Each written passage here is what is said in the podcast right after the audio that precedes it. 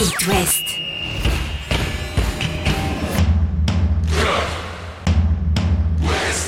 Cop West. Chaque lundi et jeudi à 21h. Simon Rongoat, Catel Lagré.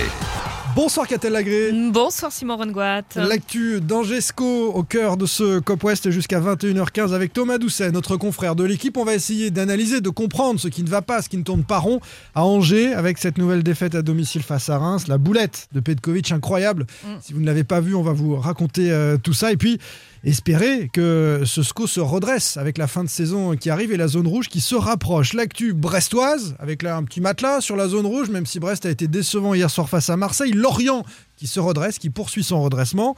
Nantes qui chute, excès de confiance des Canaries ou pas. Et puis Rennes qui prépare au mieux ce match retour très attendu jeudi face à Leicester, qu'a-t-elle en gagnant à Lyon? 4 buts à 2. Chaque lundi et jeudi à 21h. C'est Cop West sur It West. Avec Thomas Doucet, notre confrère de l'équipe qui euh, connaît parfaitement bien le, le sujet, Angesco, euh, dont on parlait euh, il y a un instant. Salut Thomas. Salut Thomas. Salut, salut Simon, salut Catel. Septième, défaite euh, consécutive 1-0 face à Reims hier à Copa en jouant 11 contre 10 pendant près d'une heure. Les Angevins, Thomas, que j'ai regardé, sont à l'agonie. Ah oui, oui, bah c'est moins qu'on puisse dire. Cette défaite de rang, c'est un record actuellement en Europe. Donc euh, bah, tous les indicateurs sont au rouge. Rien ne sourit. Euh, Il y a les fameuses statistiques en ce moment, vous savez, c'est les expected goals. Oui, Les le nombre de buts attendus. hein. Ouais. Voilà, les buts attendus selon les, les positions de l'attaquant et du gardien adverse. Eh bien, Angers était à, à 4 buts, plus de 4 buts attendus hier. Et euh, finalement, ça finit à, à 0. Mm. Donc, euh, avec euh, trois, trois fois euh, les montants adverses qui ont été touchés. Donc, rien ne sourit. euh, et, et on se demande à l'heure actuelle quel ressort peut trouver euh, Gérald Baticle qui, euh, bah, qui semble un petit peu dans une impasse comme son équipe actuellement. Il a, il a, changé, il a tenté le, le changement de système avec ce, ce 4-2-3-1, là, euh, ressortir euh, les cadres du banc. Ça a été un échec. Et, et même pire, j'ai l'impression que l'équipe était encore plus perdue qu'avant. Alors un petit peu perdu, mais après on ne peut pas lui enlever le mérite entre guillemets d'avoir tenté quelque chose parce que c'est vrai que son système à piston euh, commençait à battre de l'aile un petit peu, si je puis dire. C'est-à-dire que on, on sentait que, euh, en plus, il était orphelin de, de Jimmy Cabot Ouais. qui est blessé. Et par exemple, mettre un garçon comme Mathias Pereira l'âge en piston, c'est pas trop lui rendre service. Devant, on sentait que ça combinait pas tout à fait euh, euh, aisément. Donc, et, et notamment, il était reproché le, le travail à la perte du ballon. Le 4-2-3-1, c'était fait pour rassurer. Ça a été un- en partie le cas. C'est sûr que défensivement, ça demande plus d'efforts, notamment de vitesse. Et on l'a vu, des joueurs ont été en difficulté. Manso a récolté deux cartons jaunes synonymes de rouge.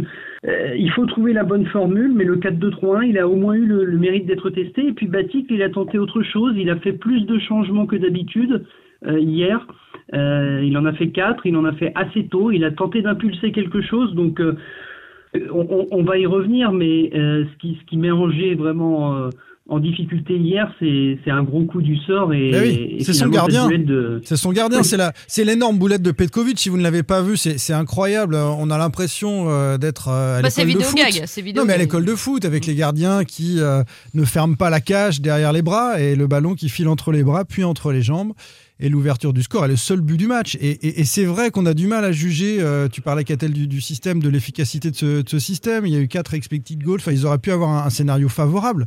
Mais là encore, euh, tout est fichu en l'air par une erreur incroyable. Et là, et là encore de, de Petkovic, parce que bon, en plus il fait des arrêts sur le début de match qui sont déterminants, Eh oui. donc il était plutôt pas mal dans son match. Mais quand tu refais l'histoire, euh, t'as là euh, à Marseille, euh, ça claquait des genoux quand même. À Nice, voilà. À Nice, Lens, la sortie, voilà. on se souvient, en dehors de la surface, complètement à l'envers du jeu. À Lens, c'est pour lui, bon, il avait le soleil dans les yeux, euh, hier pas. Euh, en fait, ce dont on se rend compte, c'est que quand il assurait l'intérim, il était très bien. Et puis depuis qu'il est Mhm. numéro un, qu'il a peut-être cette pression-là, ou alors qu'il a atteint ses limites, enfin, je sais pas. Mais en tous les cas, on a un vrai problème. Ben oui, euh, on pensait que justement l'intérim lors de la blessure de Paul Bernardoni euh, mi-novembre, c'était euh, bien placé. Et puis le fait d'être numéro un, on ne sait pas s'il y a un blocage. Alors c'est assez terrible parce qu'on est obligé de lui tomber dessus tellement l'erreur est, énorme. Mais le pire, c'est que euh, effectivement, il fait un début de match correct. Il en sauve une belle aussi en seconde période, mais on ne peut retenir que cette que cette erreur. Alors maintenant, est-ce que ça peut remettre en cause la hiérarchie? Ben, vu l'accumulation, effectivement, comme tu disais, Catel, il y a eu Marseille, il y a eu Nice, il y a eu Lens, où c'était la faute du soleil. Euh, et donc, euh, hier contre Reims, ben, l'accumulation fait qu'on est obligé de se poser la question. Euh, et derrière, il y a la possibilité, Anthony Mandrea, qui, était, qui a été élu meilleur gardien de national la saison passée avec Cholet, euh, c'est une option, euh, mais ce qui est certain, c'est qu'on sent que Petkovic, même mentalement, en fait, semble touché maintenant. Donc ça, c'est assez inquiétant, et qu'il diffuse cette, euh, ce manque de confiance à ses partenaires. Donc là, la question commence à se poser, je pense c'est presque une évidence, c'est lui rendre service quelque part de le faire couper un petit peu avec la, succession de, de, tempêtes hein, médiatiques euh, qu'il prend à l'issue de, ces prestations-là. Enfin, moi, je, pense que ce serait aussi euh, voilà, une possibilité de, le faire couper. Ouais, peut-être, peut-être, parce que là, ça devient très difficile pour lui. Au-delà de cette euh, boulette-là, il n'est pas le seul responsable des, des doutes actuels de cette équipe du SCO. Est-ce que le coach Batik est en, danger selon toi? Et quel est le regard du président Chaban sur la situation du club qui recule petit à petit. Angers 14e, n'a plus que 3 points. Alors on était les premiers à dire hein, euh, il y a quelques semaines. C'était tranquille, c'était large. Ben ouais, qu'il y avait de la marge, etc. Bon, maintenant il y a 3 points d'avance sur euh, la SSE, le barragiste. Qui arrive lancé en plus. Alors, euh, concernant la situation de Gérald de Baticle, moi j'ai vu le président Saïd Chaban la semaine dernière, il a été extrêmement clair. Il finira la saison, selon le président Chaban. Et je lui ai demandé, même en cas de contre-performance, là contre Reims et Brest, il m'a dit oui. C'est un peu le, quoi qu'il en coûte euh, angevin. Confiance à Gérald Batic. Alors, euh, d'un côté, effectivement, Chaban n'a jamais lâché un coach, euh, puisqu'avec Moulin, même quand Moulin était 19e, il l'avait prolongé. Donc, on peut se dire que finalement, c'est une philosophie.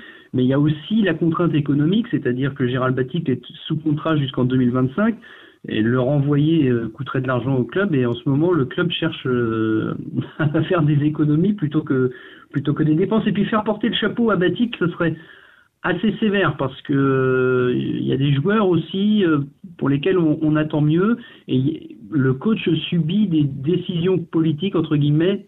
Par exemple, le, prêt de Bernardoni, il n'est pas responsable à 100%, il subit tout ça. Donc euh, lui faire porter le chapeau, ce serait un peu gros. Et puis concernant le président Chaban, eh bien, il a conscience de la situation et puis, euh, dès euh, à la suite du match de Lens, donc c'était il y a, il y a 15 jours, euh, il était allé sur la pelouse du stade d'entraînement de la Baumette pour remobiliser les joueurs, tenir un, discours de rappel aux valeurs, de rappel aux fondamentaux, parce que on le sait, il y a des intérêts divergents au sein de cet effectif. Certains s'imaginent ailleurs, certains souhaiteraient rester comme les, les cadres, si possible au même salaire. Et, c'est pas évident, vu la situation du SCO, de, se projeter. Je, parle de la situation financière. Donc euh, voilà, il y a eu un petit rappel à l'ordre. Je pense que le groupe n'a pas lâché. D'ailleurs, il y a un supporter hier, euh, lorsque les joueurs sont allés saluer le public, un supporter a dit euh, Oui, mouillez le maillot. Mais Romain Thomas lui a répondu Mais on mouille le maillot. Je pense que les Angevins, ils jouent le jeu. Tout le monde a conscience de la situation. Mais après, tout simplement, ils font aussi face à des limites euh, bah, de, niveau et, les scénarios ne sourient pas, tout simplement. Il y a du talent dans cet effectif et parfois un, petit déclic, hein, une victoire, même un peu heureuse, quelque chose qui peut relancer une machine, la confiance dans, le sport de haut niveau, ça, peut faire la différence. C'est pas possible que tout s'écroule encore jusqu'à la fin de saison.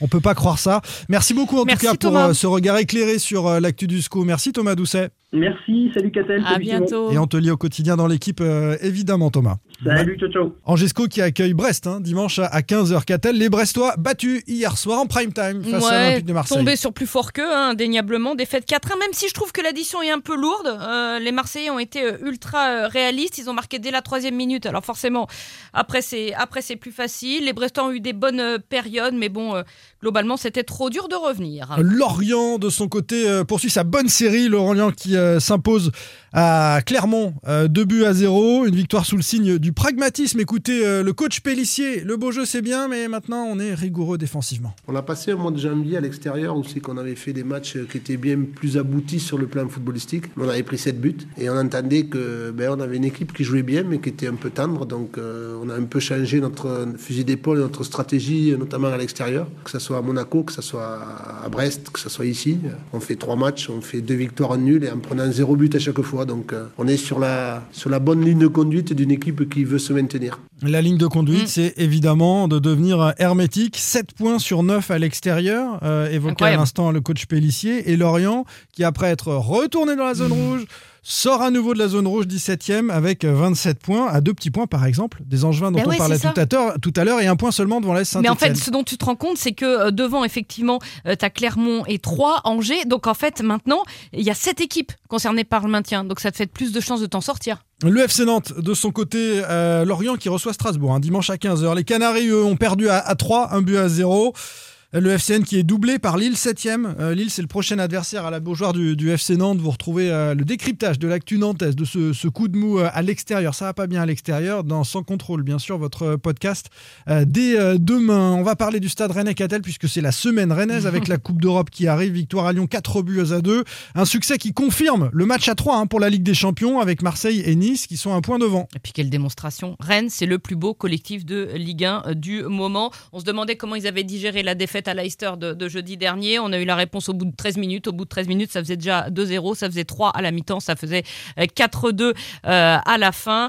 Euh, différence de but de plus 30. Ça Ouais, commence à quand important. Ça important. commence à être quelque Non, mais ça peut jouer, hein, parce qu'ils sont tous en un mouchoir de poche. Mais là. oui, non, mais ça peut jouer effectivement en fin de saison. Euh, Rennes est à un point maintenant euh, de Nice et de, et de Marseille. Il va, fait- il va falloir doubler. À un moment, c'est Marseillais et c'est Niçois. Peut-être euh, le week-end prochain, Rennes accueillera Metz et dans le même temps, on aura un Marseille-Nice. Tu vois ce que je veux dire Oui, je vois a- bien. les moyen- deux pourront pas marquer 3 points, Voilà, on est d'accord. Il y a moyen de monter sur le podium à ce moment-là, mais avant, c'est Leicester. Leicester, C'est ouais. Leicester jeudi prochain, ce match retour. Et quand tu vois ces quatre buts-là, eh ben moi, je dis, finalement, c'est faisable. Il fallait pas tout mettre à Lyon, il fallait en garder pour Leicester à domicile. C'est ça que tu vas me dire. Écoutons Bruno Genesio au micro euh, de l'UEFA, euh, Conference League et, du Stade Rennais après le match. On a vraiment fait, un- je trouve, un, très très bon match dans la maîtrise technique, dans la variation de notre jeu. On s'est créé des, occasions. Malheureusement, on a encore une fois manqué d'agressivité pour les concrétiser. On a 14 tirs, un seul cadré. Euh, on a 30 ballons touchés dans la surface. Euh, eux, ils ont 3 tirs cadrés et 2 buts. Maintenant, il reste 90 minutes. On a une équipe euh, à domicile qui est capable de renverser ce score. Mais c'est quand même euh, dommage de ne pas avoir su profiter de ce qu'on a montré ce soir parce qu'on a quand même fait beaucoup de bonnes choses. Et c'est très très très euh, frustrant de ne pas être récompensé. Et non seulement de ne pas être récompensé, mais de se retrouver avec un handicap de deux buts. Un handicap de, de deux buts qui est, qui est quasi rédhibitoire non, en, il faut en marquer trois. Mais attends, regarde les- Simplement tout ce que tu marques à domicile, t'en mets trois ou quatre à chaque fois.